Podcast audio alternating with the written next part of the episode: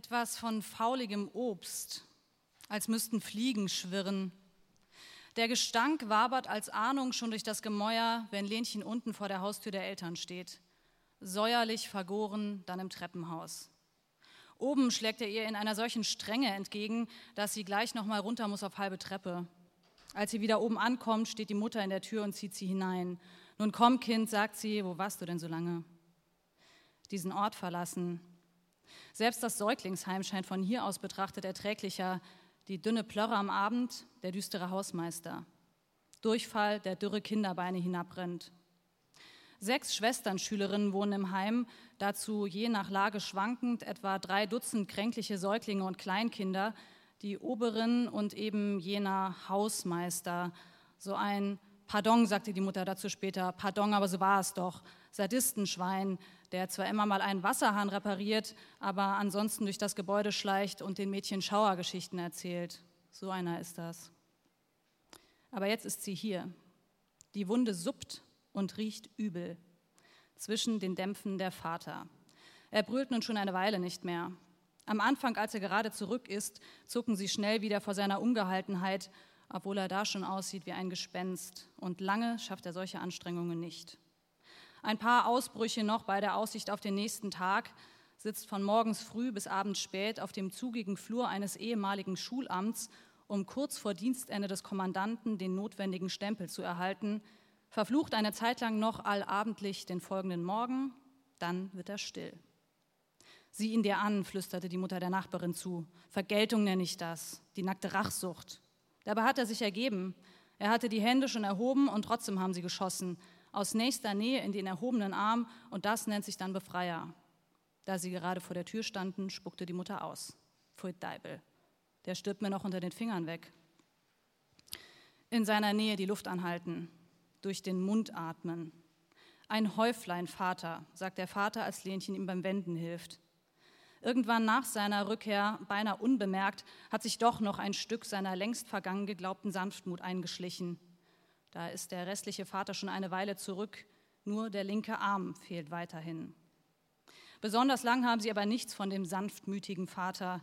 Das Häuflein isst kaum und wimmert, wenn die Mutter den Verband wechselt. Schon bis hinauf zur Schulter spannt der geschwollene Stumpf. Am unteren Ende eine streng ausdünstende, eitrige Wunde mit dunkel werdendem Rand. So schnell lässt sich gar nicht auswaschen und einsalben, immer wieder abbinden. Der Vater zuckt bei jeder Bewegung. Womit hat er das verdient, fragt die Mutter. Tja, womit? Das fragt er sich auch.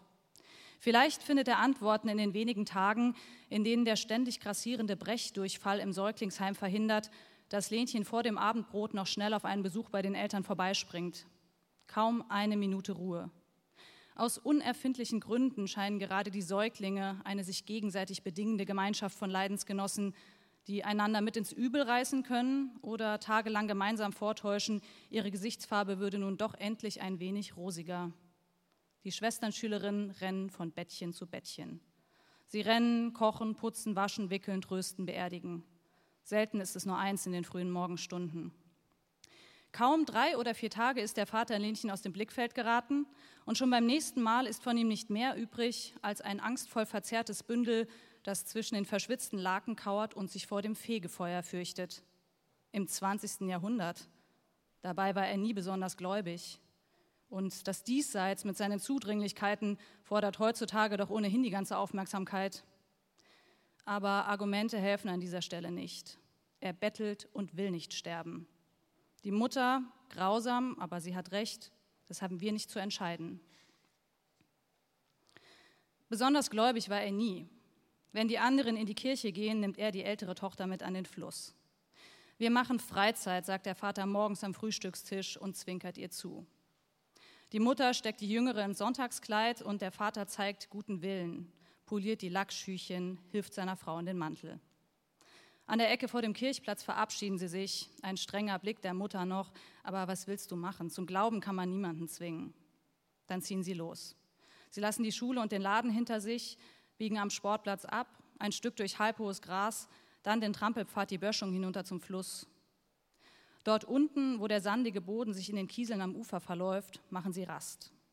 Eine Stulle hat der Vater noch immer dabei und er zieht sich sein Hemd aus, macht also Freizeit, steht da im Unterhemd, während Lenchen ihre Butterstulle isst, blickt über das Wasser und raucht, ohne die Mücken zu beachten, die schon in großen Wolken schwärmen. Dabei ist helllichter Vormittag. Sie brüten in den lauwarmen Pfützen zwischen den Steinen. Am Ufer steht das Wasser beinahe still. In der Mitte des Flusses treiben die Reste des letzten Sturms zügig in der Strömung. Der Stock, den Lenchen wirft, schafft es nicht bis in diese wilderen Gewässergegenden. Er dümpelt ein Stück in Ufernähe und bleibt dann zwischen dem anderen Treibgut in einem Baum hängen, den vor Monaten eines der Frühjahrsgewitter in den Fluss gestürzt hat. Später auf dem Heimweg darf sie an der Hand des Vaters ein Stück den Stamm entlang klettern, der unter ihrem Gewicht leicht nachgibt. Nun versucht sie es doch nochmal, bricht einen Zweig ab und schleudert ihn, soweit sie kann. Gerade noch wird er von der stärkeren Strömung erfasst. Sie verfolgt ihn mit den Augen, bis er zwischen den Wasserkräuseln nicht mehr zu sehen ist, und der Vater sagt, sie müssten jetzt los. Keiner wird an diesem Sonntagvormittag den Vater und seine Tochter weiter beachten oder bemerkenswert finden, dass es die beiden in diesem Moment noch zusammen auf vier Arme bringen. Arme kommen abhanden, Menschen verschwinden, nichts, worüber man an diesem Sonntag im Spätsommer spekulieren würde. Derlei passiert, derlei denkt man sich nicht aus.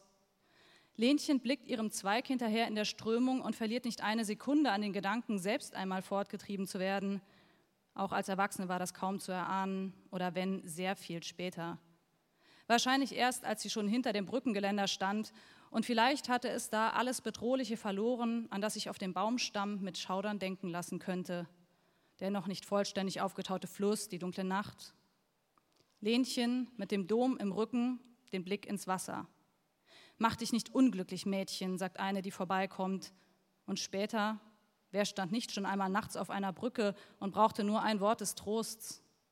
Aber der ist längst ein anderer. Im Main ist viel Platz. Ein Satz, so dahingesagt, der im Nachhinein gedeutet werden muss, wie sie ihn dann auch ausnahmslos alle deuten. Nach Wochen, in denen sie warten, dass ein Anruf kommt oder ein Besuch von zwei Beamten.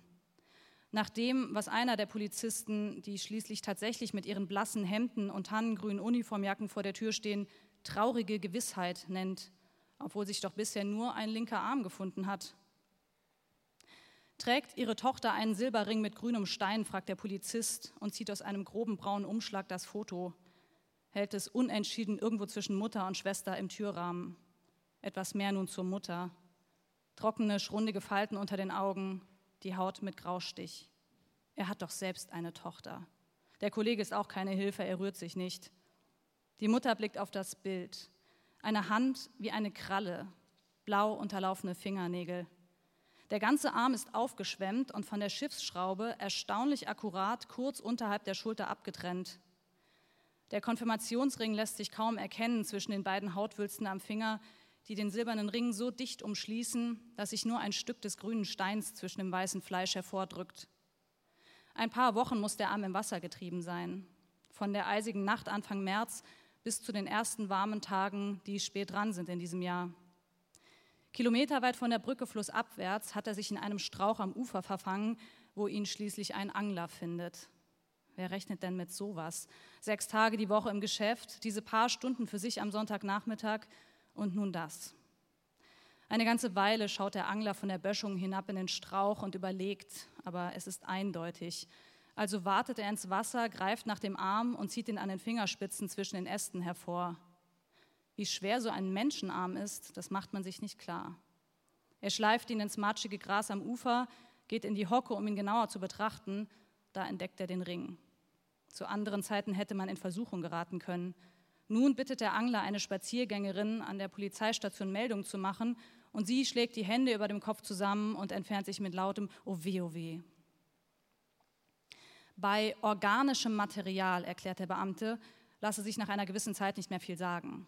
Wie lange die Person schon tot sei etwa oder der Arm abgetrennt vom Rest im Wasser lag. Aber identifizieren könnten Sie ihn doch, oder?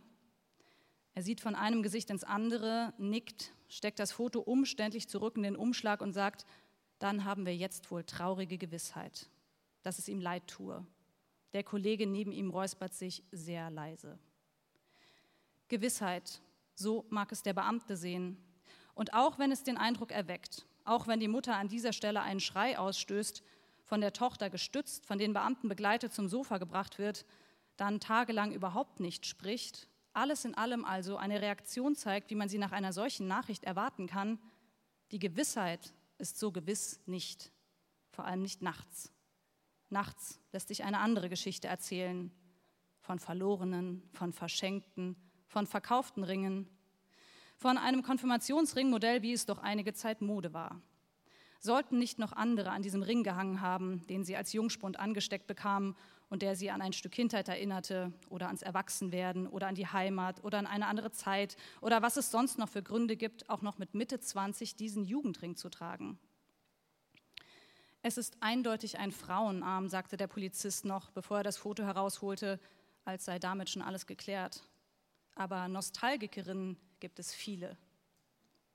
Von Verwechslungen lässt sich nachts erzählen und von Missverständnissen.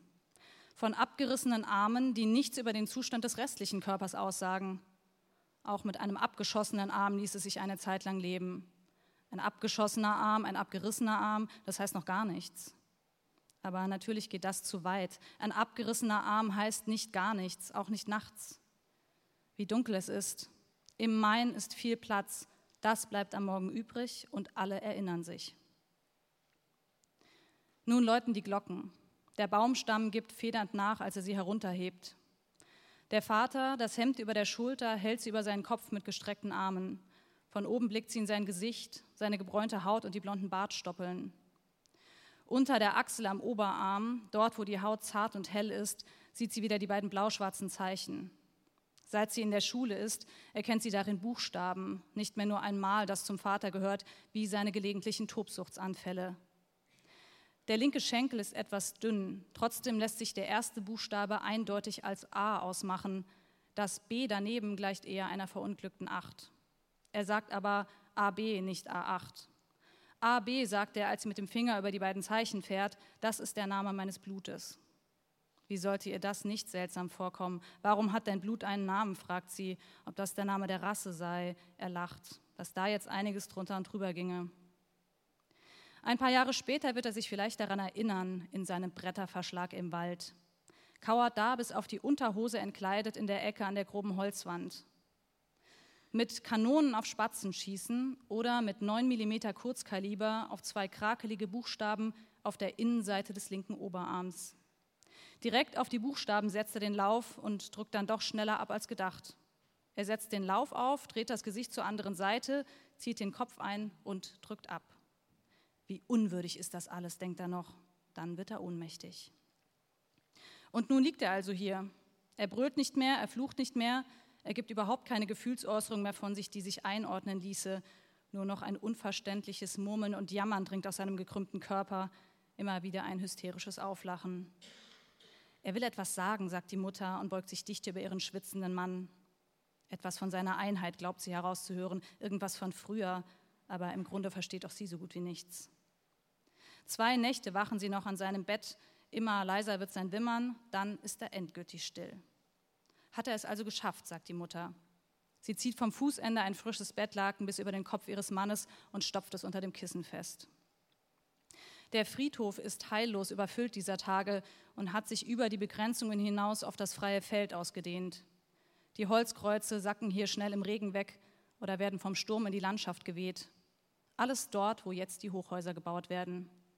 Eine ganze Weile stehen Lenchen, die Schwester und die Mutter auf dem zugigen Feld und schauen vor sich auf den Boden. Ein guter Ehemann und Vater. Auf dem Rückweg sammeln sie Löwenzahn und Disteln zwischen den Gräbereien, die die Mutter zu Hause zu Spinat verkocht. Sechs Unterarme ruhen auf der Tischkante. Die Mutter wischt sich den Mund ab. Sind wir also die übriggebliebenen? Dankeschön.